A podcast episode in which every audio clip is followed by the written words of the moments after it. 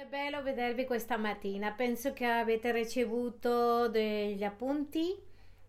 Parte di questi appunti sono divisi in che cos'è? Cosa sono le verità assolute? Nella parte dietro troverete verità assolute che sono buone notizie. Oggi parlerò delle verità assolute che sono buone notizie. Però prima di questo vorrei portarvi di quello che è stato il nostro fondamento per questa serie di predicazioni sulle verità assolute.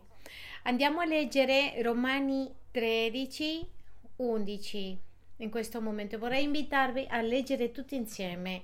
Andiamo a leggere tutti insieme. Questo versetto è stato il versetto base per uscire a predicare in questi giorni. Penso che ci aiuterà a comprendere parlare la parola di Dio a molti, molti benefici. Vorrei che leggiamo tutti insieme Romani 13, 11. E questo dobbiamo fare molto bene, siamo come quasi al punto, insieme, tutti insieme. E questo dobbiamo fare, mm, questo lato non si ascolta. Di nuovo, e questo dobbiamo fare consci del momento cruciale. E ora ormai che vi svegliate dal sonno.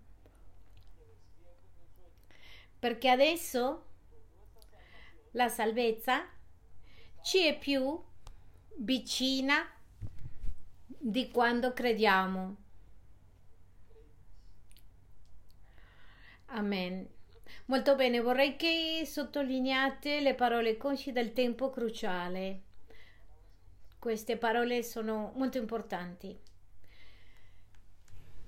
Uno dei scopi più importanti di Dio per la nostra vita è che noi siamo coscienti di che, in che tempo siamo. E lui vuole che noi siamo molto coscienti perché d'accordo nel tempo che siamo, noi vivremo la vita cristiana di un modo o dall'altro. E quando noi siamo coscienti del tempo in che siamo, siamo coscienti della nostra salvezza di più coscienti siamo, di più coscienti sono nel tempo che sono e più coscienti sono di chi sono in Gesù, più coscienti sono della nostra salvezza. Ecco perché questo è un messaggio centrale per il tempo in che stiamo vivendo adesso. Vorrei cominciare ricordando che è una verità assoluta. È la prima domanda che hai nel tuo foglio. Che cos'è una verità assoluta? Le ultime due settimane abbiamo parlato di che, che cosa, sono le verità assolute. Le prediche sono in YouTube, in podcast, nella nostra pagina ccilondon.com. Vorrei che voi prendete appunti questa risposta. Cos'è una verità assoluta? La verità assoluta è qualcosa che è vero per ogni persona in ogni epoca e in ogni posto. La verità assoluta è qualcosa che è vero per ogni persona. Ripetiamo insieme. Per ogni persona, ogni epoca, ogni posto, ogni luogo. Questo è una verità assoluta. Ora, perché sono così importanti le verità assolute? L'abbiamo parlato nelle ultime due predicazioni ed è perché la nostra parola di Dio, la parola di Dio, la Bibbia, è fatta di verità assolute. E senza verità assolute non funziona. Credere in Dio dipende da verità assolute.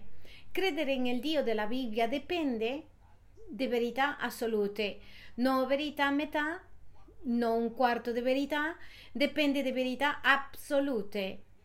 E queste verità assolute sono applicabili per tutte le persone, per ogni tempo e in ogni luogo, che possiamo capire e vedere.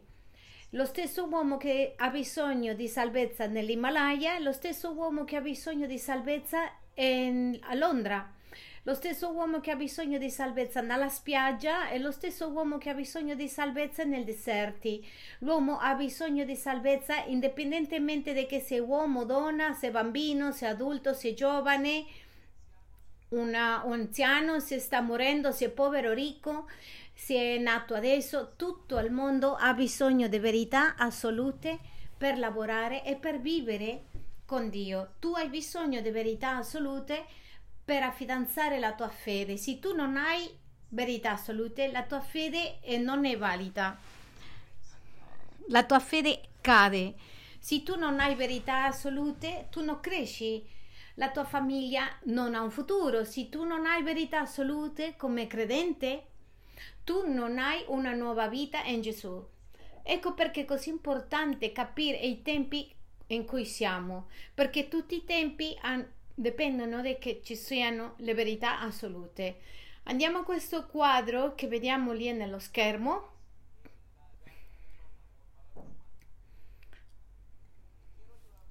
Vorrei aiutare a identificare in che tempo siamo. Lo abbiamo parlato tante volte nelle ultime due prediche. Vorrei che eh, rimanga proprio dentro del nostro cuore. Noi in questo momento siamo in tempo che si chiama il postmodernismo. Penso che abbiamo le immagini. Il postmodernismo ci aiuteranno. Abbiamo avuto un piccolo problemino con i ragazzi dei media, con alcuni sistemi, però penso che sono, sì, sono risolti. In queste piramidi che tu vedi lì, tu vedi tre verità filosofiche. La prima è che noi siamo nel postmodernismo, ma prima del postmodernismo c'è il modernismo e il premodernismo. Vorrei fare e spiegare un pochettino più o meno 500 anni nei tempi biblici, fino all'anno 1500, la umanità ha vissuto qualcosa chiamata il premodernismo. E la caratteristica del premodernismo, tu le hai lì, è che la verità o la conoscenza dipende di Dio, di conoscere chi è Dio, era la cosa più importante. Tutte le decisioni erano prese d'accordo a questo, la gente usava per capire la vita, per vivere quello che credeva in Dio. Ecco perché abbiamo Dio nella ultima parte. Andiamo un attimo alle piramidi, alle grafiche e possiamo vedere in questa parte. Torniamo a questa parte. Grazie. Quindi nel premodernismo la gente prendeva le decisioni d'accordo alla conoscenza di Dio, era il più importante. Ecco co- come conclusione era più facile credere in miracoli. La seconda parte della gente nel, secondo, nel primo segmento l'abbiamo visto del premodernismo e l'uomo era secondo. Dopo la conoscenza di Dio c'era l'uomo. E per ultimo la società, diciamo,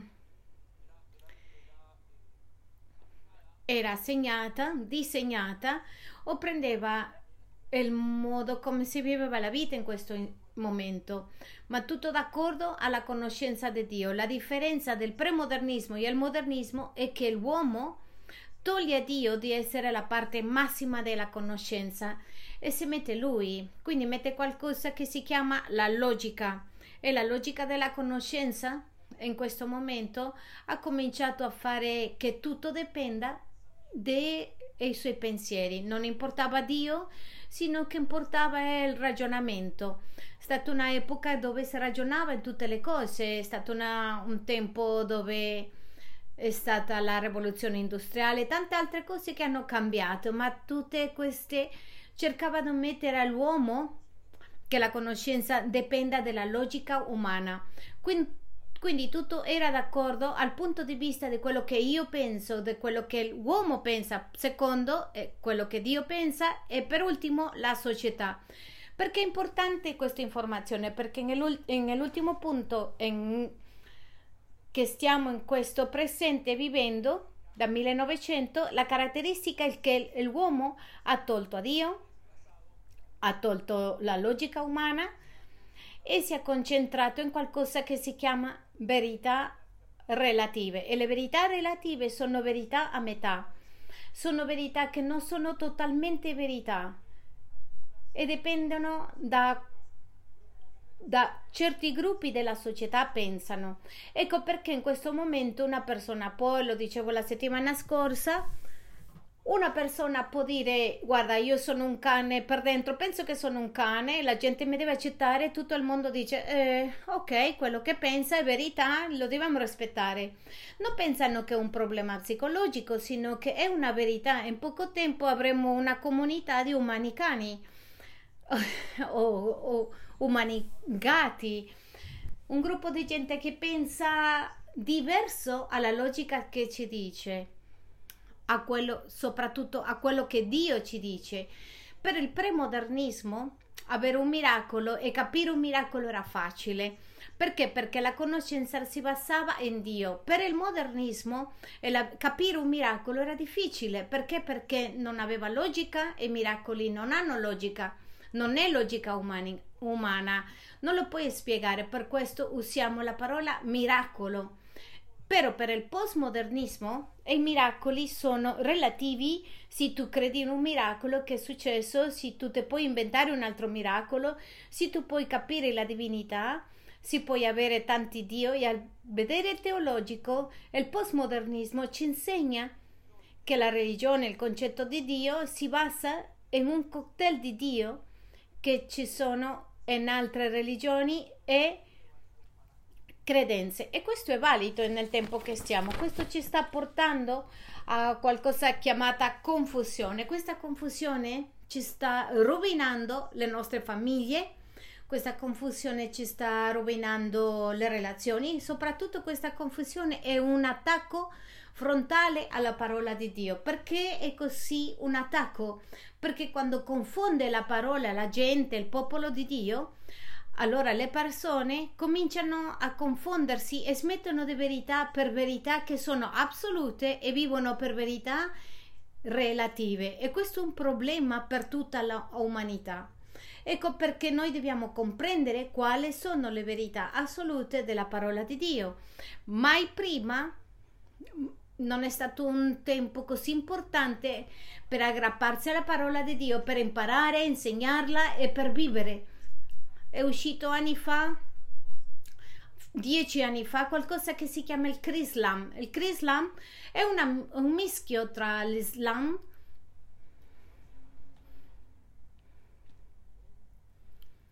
islamico e il cristianesimo e questa mischia si è chiamato Krislam. Era un mischio tra Gesù e Mahoma. Era una cosa, un cocktail completamente strano eh, opposto a quello che è la parola di Dio. Perché è così importante capire questo? Di più capiamo al nostro Dio, più forte è la nostra salvezza, di più capiamo in chi abbiamo creduto, più forte è la nostra fede. Ecco perché è così importante che tu non prendi tante cose da diversi posti, sino che impari a prendere quello che Dio ha detto nella sua parola la nostra salvezza, la nostra relazione con Dio si basa in questi principi assoluti. Quindi, con questo in mente, vorrei portarti all'altra parte de, del foglio e che sono le verità assolute che sono buone notizie. Vorrei segnare la differenza che ci sono verità assolute per tutte le epoche, per tutto il mondo che hanno conseguenze, ma non necessariamente sono buone. Per esempio, una verità assoluta è tutto il mondo, in tutti i luoghi e in tutti i tempi ha, biso- ha avuto bisogno di acqua e ossigeno per vivere. Questa è una verità assoluta. Un'altra verità assoluta, non pensiamo che è una verità rilevante perché l'abbiamo presa. Per esempio, è che tutte le persone in tutti i tempi dovranno dare, rendere i conti il giorno del giudizio finale, devono rendere conto a Dio sì, tu io una mamma del 50, 70, sì, sei una persona di 20, 30, 40. Sì, in qualsiasi situazione tutte le persone devono presentarsi davanti a Dio perché è una verità assoluta. Il giudizio finale è qualcosa, è un evento che tutti quanti saranno lì, indipendentemente se è stato buono o cattivo, tutti quanti passeranno per il giudizio finale. E questa è una verità assoluta, ma la domanda, la, la la domanda è, ti porterò a 5 verità che sono buone notizie, 5 verità assolute che si sono diventate buone notizie per noi.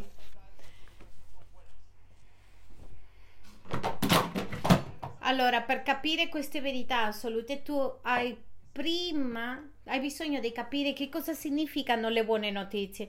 Vorrei che ci concentriamo un pochettino qua. Le buone notizie arrivano dalle parole Evangelio. Vangelo di quello che Dio ha fatto per noi. Non lo chiamiamo la parola di Dio, buone notizie. Quando tu vai a predicare il Vangelo, fra virgolette, tu stai dicendo tu vai a predicare la buona notizia. Le buone notizie, una parola così semplice come questa, che sono buone cose che si diranno. Sono, con, sono buone per quelli che l'ascoltano. La parola di Dio ci dà cinque verità assolute che sono buone notizie e senza queste verità assolute tu non puoi vivere le buone notizie e il buon Vangelo di Dio. Oggi attraverso la sua parola ci darà molta speranza e lo so che queste verità assolute di più ti aggrappi tu, come abbiamo detto la settimana scorsa, se, mentre diventano un'ancora nella tua vita, tu diventerai più forte. Ti voglio portare alla prima verità, la prima verità assoluta che è una buona notizia è che Dio è diventato uomo. Scriviamolo. Dio è diventato uomo in modo che io possa identificarmi con Lui. Questa è la prima verità assoluta che è una buona notizia per te e per me. È la cosa migliore che può succedere. Allora vi spiegherò perché tanti di voi non capite perché la nascita di Dio, perché Dio è venuto, perché Dio non ha fatto una salvezza, perché non ha mandato un angelo, perché non ha pensato ad un altro modo che poteva venire sulla terra, sino che Dio ha deciso di venire lui stesso ed entrare in un corpo ed stare con noi Bene, il motivo principale perché è venuto è stato per una ragione, identificarsi con lui, identificazioni con noi. Vorrei portarti a questa verità e ti spiegherò nei prossimi minuti. Dio è diventato uomo per il nostro beneficio. Vorrei che tu pensi perché è così significativo che Dio è diventato uomo per il nostro beneficio. Così importa qual è la trascendenza di questo. E l'uomo Emanuele significa Dio con noi. E sia stato un evento più importante, forse uguale importante che la venuta di Gesù e la venuta di Gesù sulla terra, alla prima venuta di Gesù sulla terra, e nel quale lui è diventato Emanuele. Dio è venuto a stare con noi per vivere con noi e questo è stato chiamato Dio Emanuele. È profetizzato in tutta la parola di Dio. Ma qual è la meraviglia di questa grande verità assoluta per te e per me? E perché è così importante il giorno di oggi? È importante perché il Signore Dio Onnipotente ha lasciato il cielo. Il libro di Filippi si dice non l'ha interessato lasciare cambiare niente, ha detto lascio mia, il mio comfort per venire a abitare con loro. Alcuni di voi forse ricorderete un programma di tv che si chiama Capo. In segreto no, aspettate un attimo. Il grande capo. Ricordate che questo era una una attività e il capo, capo di tutti quanti si, vestiva, si metteva una, la barba, quel giorno non si lavava e passava, si metteva in una macchina, si era una... Si metteva a lavorare con tutti gli altri, con il lavoratore più basso, basso, basso, e si metteva i guanti, si metteva a alzare le sedie con lui, alzare um, i bidoni, a gettare la, la spazzatura e, e puzzava come gli altri rimaneva con lo stesso sudore, la stessa difficoltà. Voglio che tu sappi che qualcosa simile ha fatto Gesù. Gesù, questo capo, scende a livello del lavoratore più basso, il, il posto più basico che c'è. Uh, scende dello status sociale, gerarchico a stare con lui, forse dello status finanziario perché lascia il suo Rolls Royce, la Mercedes, e la, l'aereo privato ed entra nel camion della spazzatura, in un pullman. È simile a quello che ha fatto Gesù per noi. Gesù ha lasciato un posto molto speciale, soltanto che le condizioni di Gesù sono state completamente diverse. Per riuscire a capire identificarsi con noi è molto più grande di quello che noi possiamo capire. Pensa per esempio Gesù, Gesù ha lasciato la sua condizione fisica. Gesù è Dio. Eh, quando ha lasciato la sua condizione fisica era limitato in un corpo che si stanca. La Bibbia ci dice che lui ha dormito, era stanco nel mare di Galilea che lo sappiamo, c'è scritto nella Bibbia che ha dormito, che era stanco di camminare, forse stanco di... Ha, voluto bere acqua. La parola di Dio dice che chiede acqua alla moglie, a questa donna samaritana. E i discepoli l'hanno visto dormire. Tutto questo ci parla che Gesù ha lasciato il grande posto per sperimentare un corpo fisico totalmente diverso. E io ti dico di un altro modo. Tu immagina oggi si, diven- si vuoi diventare una piccola, piccolissima batteria. È come se tu e io diventiamo un piccolo virus, una piccola batteria, la cosa minuscola, microscopica. Voglio che tu usi la tua immaginazione per capire questo. All'improvviso c'è un cambiamento nella tua vita, tu diventi piccolissimo. Questo non è valido non ci fa capire la grande verità del movimento che Dio ha fatto per venire a stare con noi.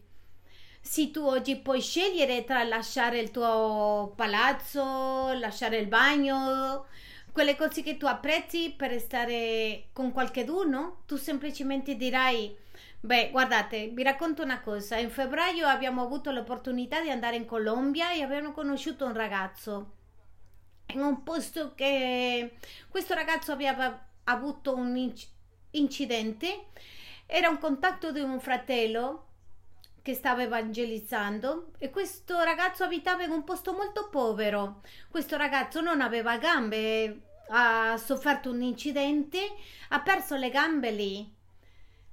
Aveva 22 anni ed era molto difficile entrare in questo posto. Il posto non soltanto era buio, era povero non c'era assolutamente niente. Io ricordo che l'amore di Dio era lì in questo posto quando abbiamo condiviso di quello che stavamo parlando, ma per noi era una dimensione totalmente diversa. Eravamo seduti lì e abbiamo cominciato a vedere la povertà di questo ragazzo e abbiamo cominciato a predicare il, il Vangelo. Questo ragazzo ha cominciato a piangere, a piangere e a piangere, era come se noi eravamo siamo stati mossi da, da, questo posto in Inghilterra che ci sono cose meravigliose, forse, forse che non sono tanto bene, ma andiamo a posti dove veramente si soffre. Voglio che tu pensi alla condizione di Gesù, cambiare del posto dove lui era a un posto diverso, soltanto perché tu ti riesca a identificare o lui si identifica con noi. Lui ha cambiato il suo corpo di gloria per un corpo che ha vissuto malattie, eh, morte. Tanti pensano che Gesù non si è ammalato, è opposto a quello che la Bibbia ci dice. Lui ha avuto un corpo, era 100% uomo, 100% Dio. Il suo corpo si poteva ammalare. Il corpo è morto per noi, dice la parola di Dio. L'unica differenza è che lui è risorto. Amen. Diamo un applauso al Signore. Gesù non piangeva, adesso piange. Lui ha pianto per Lazzaro. L'altra condizione che ha lasciato, ha lasciato la condizione emozionale. Quando Gesù è venuto alla terra si è sottomesso alle emozioni umane e ha vissuto con noi, pensava come noi, sentiva come noi, si è sentito sotto pressione, si è sentito in molti momenti male Incluso ha cominciato a piangere, a pregare con tanta...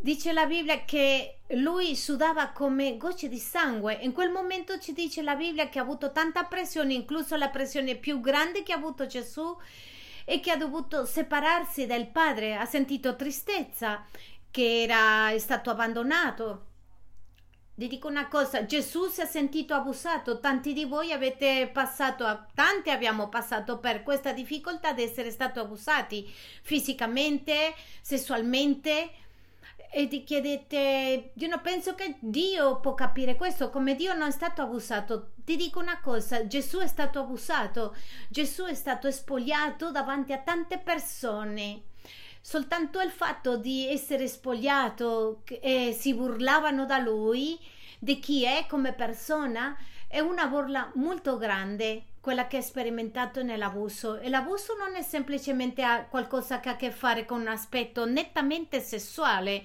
L'abuso è qualcosa che viene incontro mio in modo che io sperimenti che qualcosa fuori della mia identità è questo che si parla di di accettare di quello che si parla oggi. Gesù emozionalmente ha dovuto lasciare il Dio del cielo per arrivare qua ed essere abusato. Tu puoi vedere in Genesi quando parliamo di, di Sodoma e Gomorra che c'erano angeli e che sono scesi in quel momento per stare con Lot e il mondo ha voluto abusare questi angeli. La Bibbia ci dice che lui ha dovuto dire prendete i miei figli, abusate loro.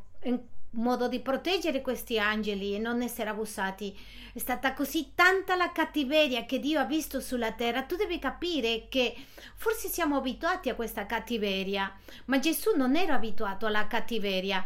Vi racconto un'altra storia perché mentre andiamo parlando su questo argomento, anni fa in Islandia è stato un crimine che ha commosso a tutto il mondo in questo posto, in questo paese e quello che mi attirava l'attenzione è che tutto il mondo è stato commosso per questo crimine e non era una cosa grave, è grave però non era quello che eravamo abituati. È stato un crimine come in tutto un anno in questo, in questo popolo. Per un anno intero non è stato mai nessuno ucciso e io ero così impressionato perché paragonavo con Colombia e nei tempi dove le persone venivano a fare il raccolto del caffè c'era alcol, c'era una quantità di cose e c'erano tanti morti dovuto a questo. Ma domenica si potevano alzare 5, 6, 7, 10 morti e, e, di, giorno dopo giorno d'accordo al raccolto che c'era.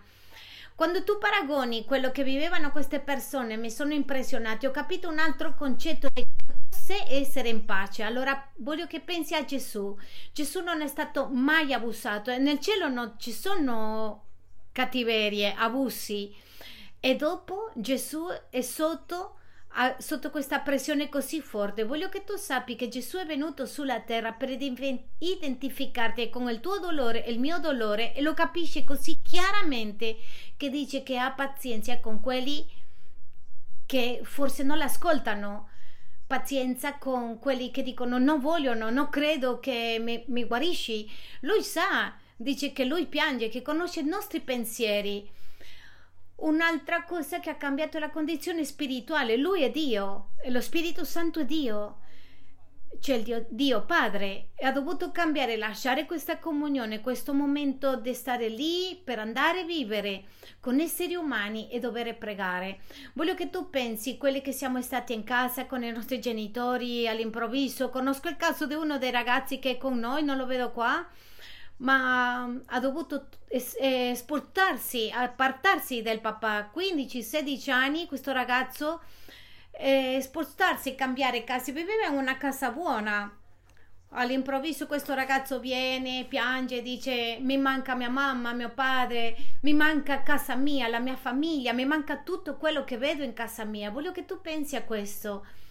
E come questo stacco per essere un adulto, tanti di quelli che siamo usciti presto di casa non, non, non capiamo questo, ma quando tu hai una famiglia sana e c'è questo stacco, questo causa dolore. Pensa questo, il Dio del cielo, Gesù Cristo, lascia casa e adesso deve pregare. Non può parlare direttamente, sino che deve pregare. La Bibbia dice che lui si alzava molto presto, ha cambiato la sua condizione spirituale doveva dipendere dallo Spirito Santo. A volte tu e io diciamo, le dicevo a Gabriella, mia figlia, papà, che tu non mi capisci, è difficile essere guidato dallo Spirito Santo. E io le dicevo, non è difficile. Ma per chi è stato difficile è stato per Gesù, perché lui era un'altra dimensione totalmente diversa. Guardate, era così grande l'impatto della condizione spirituale di Gesù che dice la Bibbia che il momento più difficile per lui è stato il momento quando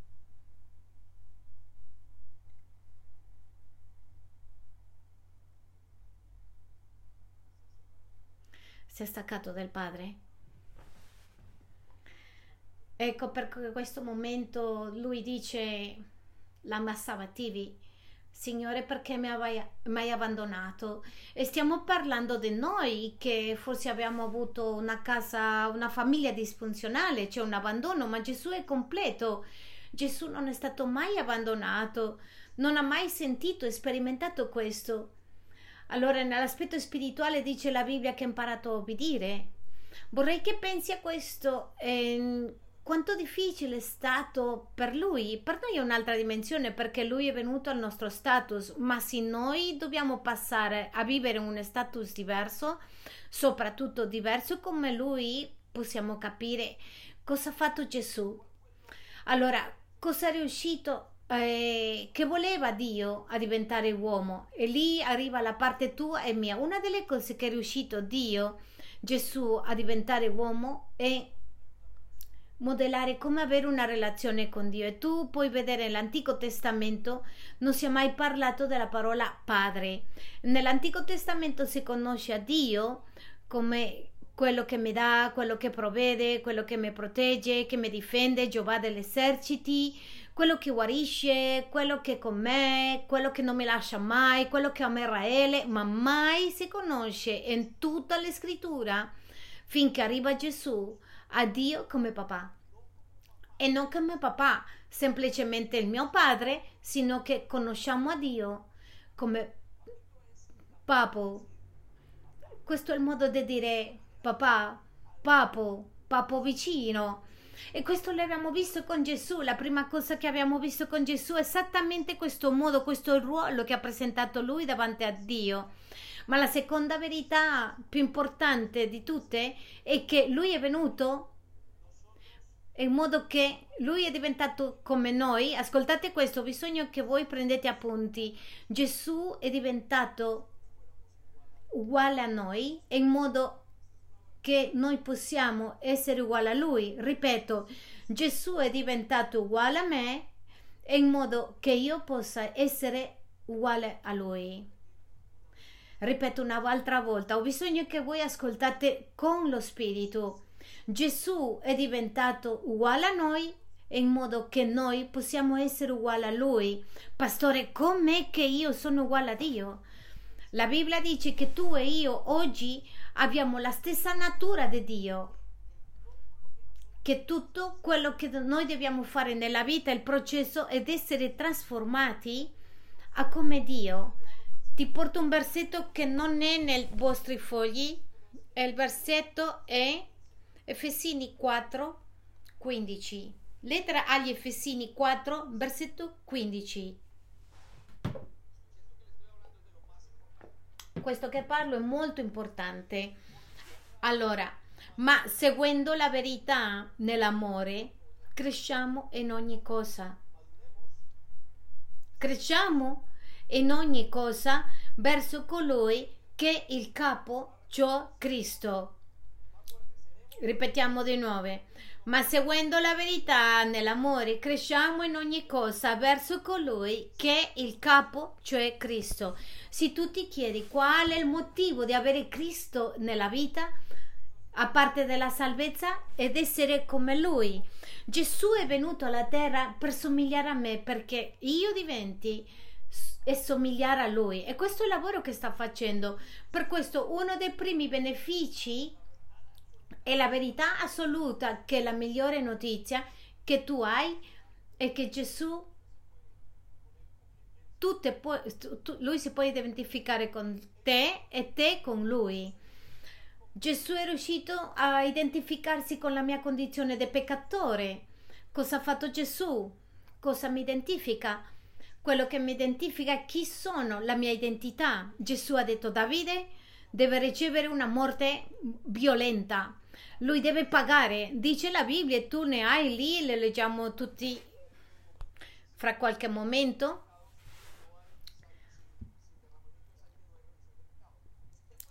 Cosa ha fatto Gesù? Gesù ha detto prendo il peccato di Davide, mi identifico come lui e ricevo il suo peccato su di me. È come se lui arriva e tu devi pagare una multa e lui dice guarda io vengo nome, sul nome di Davide. Lui è sceso al mio livello per identificarsi e prende tutto quello che è la mia identità. Cos'è la mia identità? Il mio peccato, la mia natura peccaminosa e lui ha pagato su di lui quello che io dovevo pagare. Questo significa che Gesù è venuto al tuo livello, ha pagato il tuo peccato. Cosa sta facendo lì? Questo si chiama identificazione. Vorrei che pensi in questo momento. Lui ha preso il tuo posto, lui ha preso la tua identità perché così tu prendi la sua. Ha detto io, io pago tutto, pago il peccato punitemi a me. Per questo quando noi pecchiamo tu devi fare questa analisi e dici Signore guarda ho peccato Signore io devo essere punito. E il Signore mette le sue mani per te e dice no no castig- puniscimi a me. Lui, tu puoi vedere a lui che prende la tua punizione. Guardate, noi non smettiamo mai di peccare perché discipliniamo la nostra mente non smetti di peccare soltanto perché dici devo essere buono, tu non smetti di peccare per questo. Quello che fa che tu smetti di peccare è qualcosa che si chiama l'amore per Cristo. Quando tu capisci quello che Cristo ha fatto per te, tu smetti di peccare.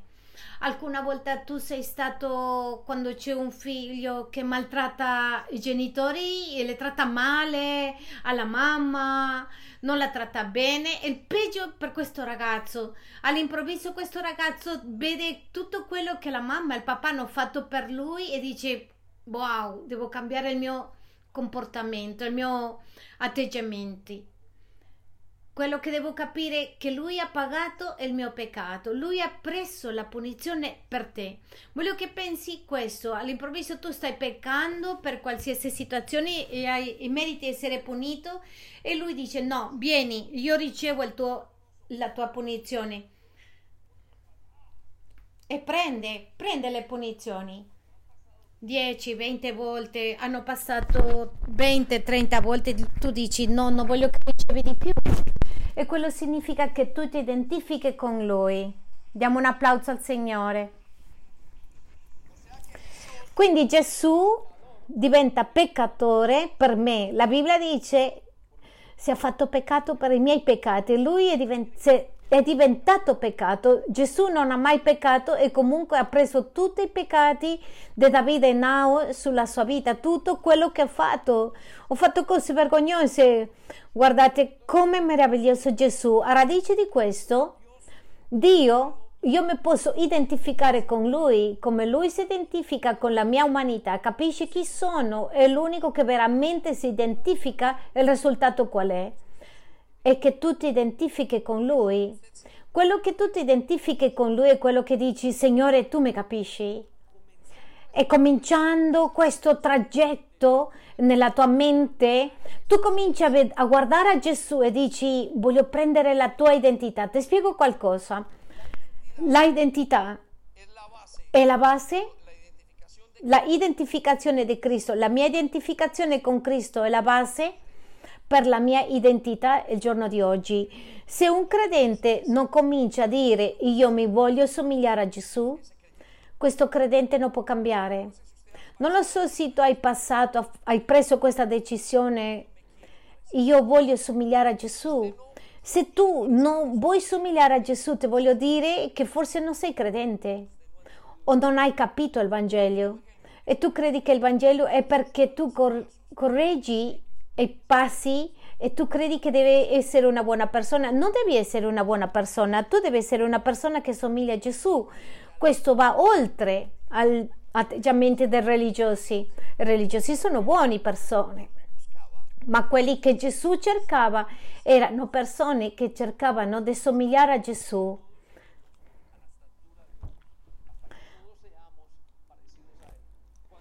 Quando tu capisci che Lui si è identificato con te, tu cominci a identificarti con Lui.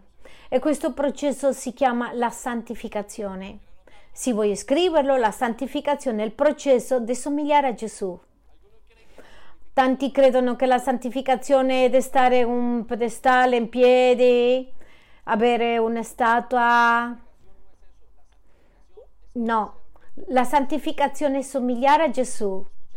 Ascoltate questo che ti voglio dire mentre tu prendi appunti. Dovuto che Gesù è venuto e che io mi posso identificare con Gesù e che io posso essere diverso.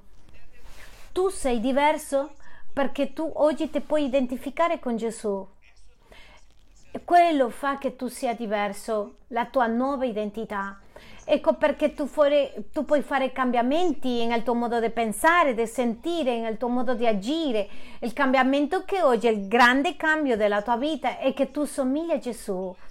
Non è qualcosa che tu entri in una chiesa, che hai una nuova religione, no, è la verità assoluta è che tu devi somigliare a Gesù nel tuo modo di essere, di pensare, di sentire. Ecco perché in Gesù Cristo io ricevo una nuova natura, una natura che dice adesso io sono santo. Adesso tu sei santo, io non lo so se tu sei santo adesso, forse tu eri come io, che hai fatto di tutto prima di conoscere a Cristo. E non vorrei dire perché forse si vergogneranno del vostro pastore. E non mi vorrete come pastore, ma io sono certo che se ti conosco tutto quello che tu hai fatto. Non vorrei neanche io essere il vostro pastore. Ma voglio portarvi a questo, il fatto che noi oggi siamo in Gesù Cristo è quello che ci fa capaci di dire sono santo. Tanto tempo fa noi pensavamo io sono un peccatore, che a volte faccio cose buone, ma è totalmente l'opposto. Io sono un uomo santo che a volte pecco. E la diversità è grande per te e per me, però la diversità insegnata in come tu ti identifichi con Gesù. La verità assoluta della tua identificazione con Gesù è la cosa più importante e la migliore notizia che tu puoi avere. Non c'è un'altra migliore notizia che questa. Chi sei tu in Gesù? Ecco perché è lo scopo di ogni credente. Ti voglio portare a qualcosa molto importante, perché è una verità unica per noi. Ogni religione sono fondate da Satana. Tutte le religioni sono fondate per Satana. Pastore, ma questa gente che si comporta così bene? Per eh, avere comport- un buon comportamento somiglia a Gesù? No tu conosci la gente disciplinata e se tu vai alla storia della seconda guerra mondiale tu puoi vedere che tutti questi generali erano molto disciplinati. Le sue famiglie dicevano non c'è un migliore papà di questo signore. E, e faccia Dio uccide, uccidevano agli ebrei. Non identificare il comportamento e gli atteggiamenti con chi è Gesù. Il mondo intero, il mondo in quella epoca di Gesù si può prendere una grande sorpresa perché Gesù non, non, era insieme con la gente della sinagoga e con i religiosi. I religiosi facevano tutto bene, tutto bene. C'erano sol, soltanto un paio di cose, ma Gesù stava insieme con le prostitute, con ladri, con gente che faceva male. E tu ti chiedi come è stato che non era vicino con quelli che si comportavano bene, perché quelli che si comportano bene sono precisamente spirituali. Tu devi capire che camminare con Gesù e prendere decisioni spirituali. Quali sono queste decisioni spirituali? Non è che siano cattive, sono decisioni che mi avvicinano a Gesù, sono decisioni che Gesù guida quello che fa diverso. Tutte le regioni hanno una caratteristica che nessuno muore per loro, tutti hanno un Dio apparente, un capo duro, ma non si identificano con loro. Ti porto all'Islam. Allah, Allah è lontano. Allah non sa quello che io sento. Allah no, non sente i miei dolori Allah forse ha pietà di te, ma Allah non, non lascerà mai il trono per te, perché, perché Allah è Satana e come questo Dio è Satana è una verità assoluta che incontro di Dio, questo Dio Satana non si può identificare con noi. Satana non potrà mai dare la vita per te e per me, è l'unico. Ecco perché diciamo la frase questa Mahoma non è morto per te, Buddha non è morto per te, Gandhi non è morto per te. Chi è morto per i peccatori è Gesù. Tutti questi uomini si potevano morire la logica umana pianta dice di questa religione è che tutti sarebbero morti per gente buona. Allora qual è la caratteristica di Gesù? Che Gesù è morto per i cattivi, per i peccatori. E questo fa il cambio di fuoco totalmente alla prospettiva, perché Allah accetta chi si comporta bene, Gesù accetta quel, quello che si è comportato male, Allah accetta il religioso che fa 4-5 volte al giorno, Gesù accetta quello che non può con lui, all'uomo che è morto nei peccati. Questa è la grande differenza del nostro Dio. Nessun altro si è identificato con te come si identifica Gesù. Voglio portarti alla parola di Dio. Andiamo, è passato un pochettino il tempo, ma non importa. Andiamo a Ebrei 4, 14. Ascoltiamo bene. In Gesù abbiamo il sacrificio più grande che può avere. Guardate, prima di leggere, tu puoi fare un sacrificio per qualcuno buono e io dico tanto a tante persone che sono nella strada e quando stiamo a dare il Vangelo le condivido su Gesù e ti dico tu puoi morire una persona che è in prigione? No, e se ho un figlio, eh, posso morire per questo figlio. Ma le chiedo, signor, signora, se tuo figlio è un, un, violatore, un criminale dei bambini, tu puoi morire per questo ragazzo? E dice, no, non potrei. Voglio che tu sappia questo, Gesù muore per il cattivo, per il criminale, per il peccatore. E questa è la differenza che noi stiamo sperimentando. Ecco perché una buona notizia, una verità assoluta. È una buona verità, è una verità che è buona notizia, perché nessuno lo può fare e nessuno l'ha fatto per te. Questo processo si chiama identificazione. Tu puoi dire, Signore, lo so come ti senti. Andiamo alla parola di Dio. Ebrei 4:14. Avendo dunque un grande sommo sacerdote che è passato attraverso i cieli, Gesù, il figlio di Dio, e stiamo fermi nella fede che professiamo.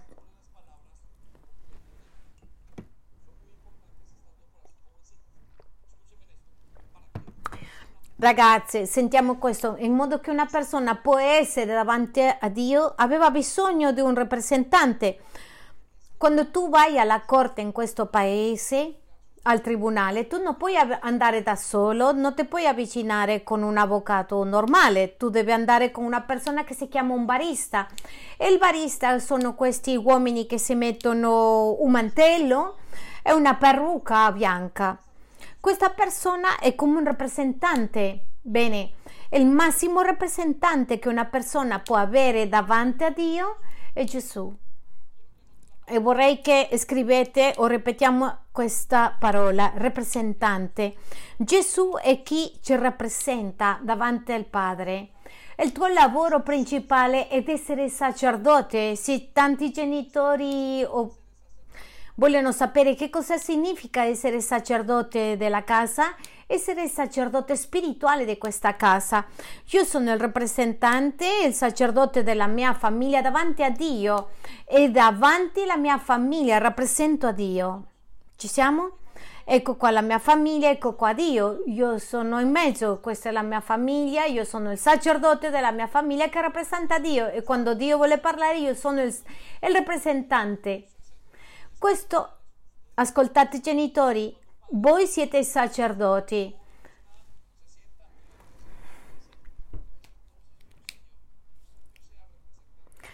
Quando il marito non vuole pregare, non vuole fare niente, la moglie si alza e dice allora Signore sono io e comincia a, a essere una famiglia disfunzionale. Gesù è il massimo rappresentante dei rappresentanti e ti voglio dire una cosa, è al tuo favore ed è parte tua, per questo ti puoi fidare di lui. Quando tu stai parlando di rappresentazione, si identifica, lo conosce, perciò lo puoi rappresentare, tu puoi fidarti di Gesù per essere davanti a Dio. Questo è meraviglioso. Diamo un applauso al Signore. Andiamo al versetto 15. È meraviglioso, Signore, grazie. Versetto 15. Infatti non abbiamo un sumo sacerdote che possa simpatizzare con noi nelle nostre debolezze. Sommo sacerdote, guardate cosa dice, che non possa simpatizzare con noi le nostre debolezze. Leggiamo con il cuore. Vorrei che guardate bene, dice. simpatizzare con noi le nostre debolezze. La parola di Dio dice che il nostro sommo sacerdote Gesù che si è identificato con noi, che si identifica con noi, sa tutte le nostre debolezze, le capisce. Il dolore nella schiena della ragazza lo capisce la mancanza della situazione finanziaria, di salute, tutto lo capisce. La, le debolezze di cambiare il peccato, lo capisce. Sapete perché? Perché lui ha scelto te, tu non l'hai scelto a lui. E una delle cose che noi sentiamo a volte il nemico ci fa sentire, mi devo comportare bene perché io ho scelto Gesù, se no va via. E non è che tu ti devi comportare bene, tu devi comportarti bene, ma devi comportarti bene perché lui mi ha scelto. Sono due pensieri diversi. In uno c'è un desiderio di condannarti, non mi sto comportando bene, in un altro c'è un desiderio di, di gratitudine, mi voglio comportare bene. Perché de- ti devi fare comportarti bene dipende come tu guardi a questo sumo sacerdote. Sei giustificato in Gesù è la verità più bella che può esistere. Lui si è identificato con te è venuto sulla terra per identificarti per somigliare a Davide. E in modo che in questo momento quando somiglia a me io mi innamoro di lui. E lì Davide comincia a somigliare a Gesù. Ecco perché Davide now è una persona diversa da 22 anni e ogni momento cambia di gloria in gloria, vedendo e passando per situazioni difficili, ma cambia perché Gesù adesso è in lui e lui somiglia a Gesù. È un buon sumo sacerdote. Diamo un applauso al Signore.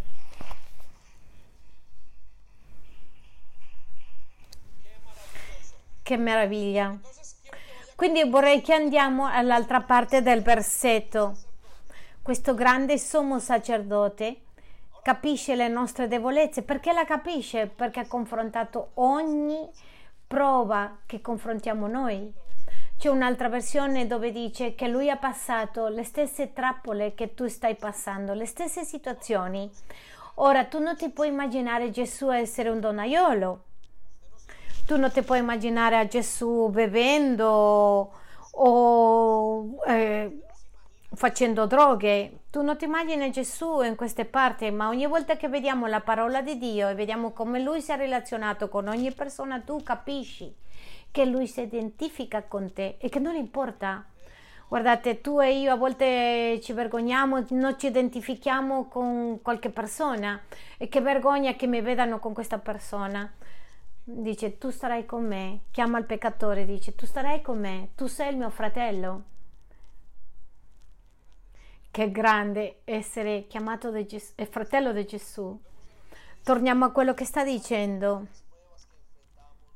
Poiché egli è stato tentato come noi in ogni cosa, senza commettere peccato.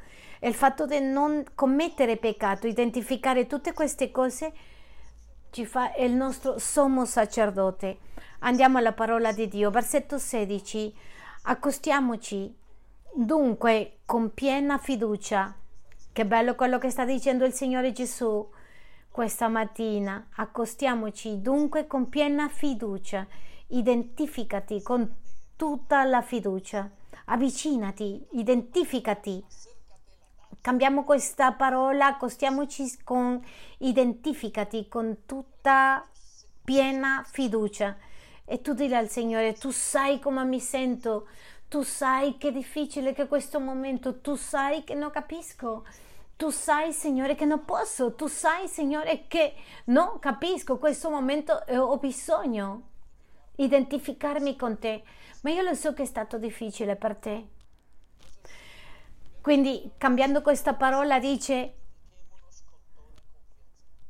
con piena fiducia al trono della grazia. Accostiamoci, avvicinarsi e fidarci, identificarti. Ti puoi avvicinare emozionalmente se sei un genitore, un padre che forse sei frustrato, tu puoi capire come papà Dio può sentirsi con i figli che non si avvicinano. Se tu sei una persona che, che è stata tradita, tu puoi pensare in Gesù come è stato tradito. Lo so cosa è essere tradito per un amico. Se tu sei uno di quelli che dici non sono accettato, tu puoi capire oggi che Gesù ti dice lo so che cos'è, lo so cosa vuoi dire non sentirti accettato per la famiglia, è stato rifiutato da noi. Se tu dici mi sento malato, lui dice lo so cosa vuoi dire. Se io sono stato ferito anche, con tutta fiducia non soltanto avvicinarti a lui fisicamente, tu devi avvicinarti emozionalmente. Tu ti devi avvicinare se senti paura, avvicinati a lui. Perché lui ti dice avvicinati, lo so cosa è questa paura che stai vivendo, perché lui ha sentito paura. Lui ha detto papà, papà, non mi abbandonare nel momento più forte di ogni persona, nel momento della morte, della morte, ma non soltanto il più forte, sino la separazione più grande che esiste. A volte mi chiedo con i miei due figli che sono gemelli, sull'ostacolo, la separazione, a loro le fa male de, di più di altri due figli normali. Ma penso alla separazione di Gesù e al Padre quello che ha, ha, sicuramente ha sentito sarà una cosa molto grande. E lui dice, io lo so che senti, ti senti insicuro, lo so che è una nuova fase, lo so che è, è, fa paura. Accetta che io mi sto identificando con te in modo che ti puoi identificare con me. Signore, lo so che tu hai vissuto in questo momento così difficile e tu mi capisci. E sai cosa succede? C'è una fiducia assoluta nel tuo cuore. Quando tu arrivi, arriva uno dei nostri giovani e noi le diciamo vengono con un dolore, sono rotte il braccio, non le spieghiamo, le diciamo anch'io mi sono rotto un braccio e questa persona sente una fiducia profonda e ti dice mi sta capendo. Questo si chiama identificarsi. E quindi lo leggiamo di nuovo e dice così.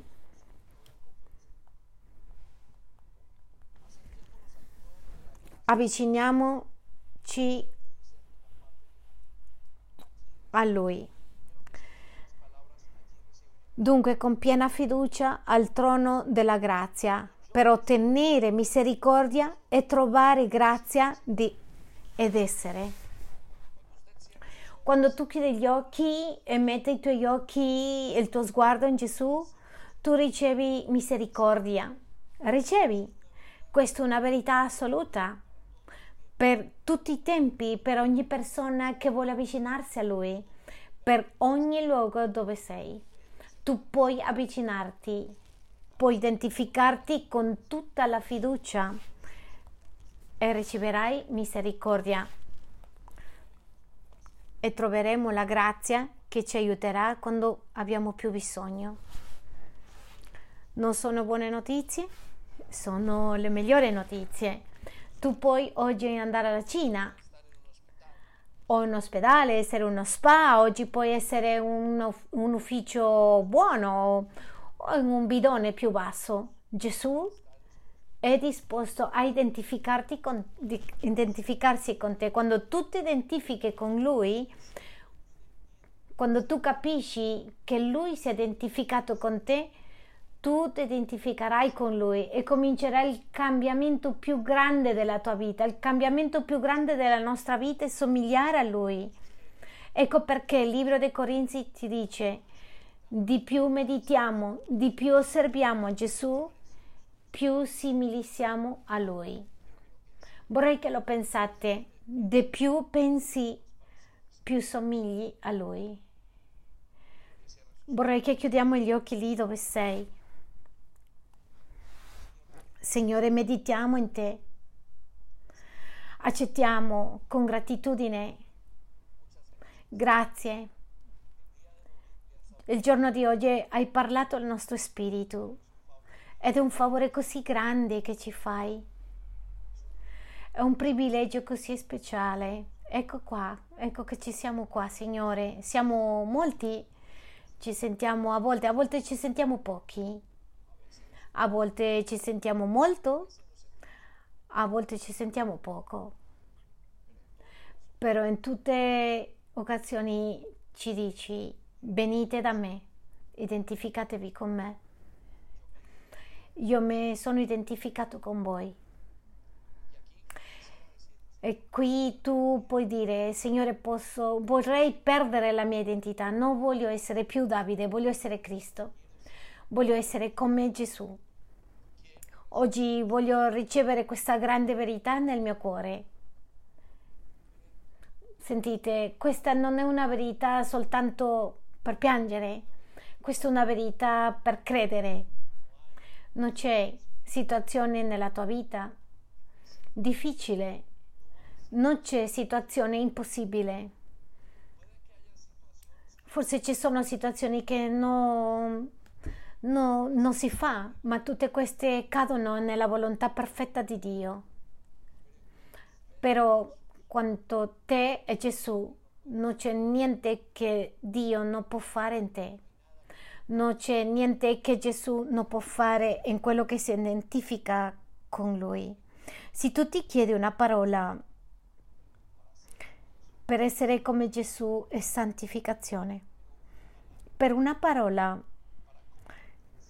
per convertirti in qualcuno che somiglia a Gesù è il battesimo. Il battesimo è sottomettermi a Lui, essere trovato in Lui. Ecco perché Paolo diceva, l'unica cosa che voglio essere trovato in Lui, mi voglio identificare con Lui. Perché non le dici nel tuo cuore in questo momento, Signore Gesù, voglio identificarmi con te. Mio desiderio è identificarmi con te, Signore. Questo è il mio massimo desiderio questa mattina. Parlale al mio spirito. Grazie. Ora le puoi dare tutte le cose che hai bisogno di dargli. Signore, tu hai detto che potevo identificarmi con te con tutta fiducia, che tu sei il mio sommo sacerdote, chi mi rappresenta, ma sei chi rappresenta a Dio davanti a me. E ho dato come un sumo sacerdote che si identifica con me, sa come mi sento, guarisce le mie ferite, mi dà speranza, mi riempie di una verità assoluta. Mille grazie Signore, mille grazie, grazie mille. Ora Spirito Santo, fai la tua opera portando convinzione di che abbiamo bisogno di Gesù. Fai la tua opera portando la convinzione di che abbiamo bisogno di lasciare il nostro peccato. Signore, fai la tua opera portando convinzione di quanto è importante la tua presenza in noi. Grazie. E nel nome di Gesù ti chiedo di guarire, pulisci, rinnova togli tutta la rabbia che hanno i tuoi figli, porta via tutti i desideri di ribellione, cambia tutte le bugie che Satana ha detto che sono poverini. Tu non sei povero. Cambia tutte le parole che Satana ha detto come bugie, che sono soli. Mamme dicono che sono soli, che i figli li hanno lasciati. Tu non hai lasciato nessuno, Signore. Uomini che dicono non c'è più opportunità. Toglie, Signore, ogni bugia che l'enemico ha messo, che forse abbiamo dichiarato, creduto, per conclusione logica umana. Nel nome di Gesù, togli oggi ogni dolore e cambia per quello che tu hai fatto nella croce. Grazie, Signore. Andiamo, diciamolo al Signore, io ho bisogno, io ricevo. Dile al Signore, io ricevo il riposo, io ricevo le tue parole, io ricevo la tua verità assoluta. Non c'è meglio, migliore notizia che questa, non c'è migliore notizia che questa verità per me. Voglio essere trovato in Lui, voglio essere trovato in Lui ed essere trovato in Lui. Essere trovato in Lui. Essere trovato in Lui, Signore. Dile Signore, io voglio oggi essere trovato in te, che ogni giorno della mia vita sia dedicato a te. Grazie Signore.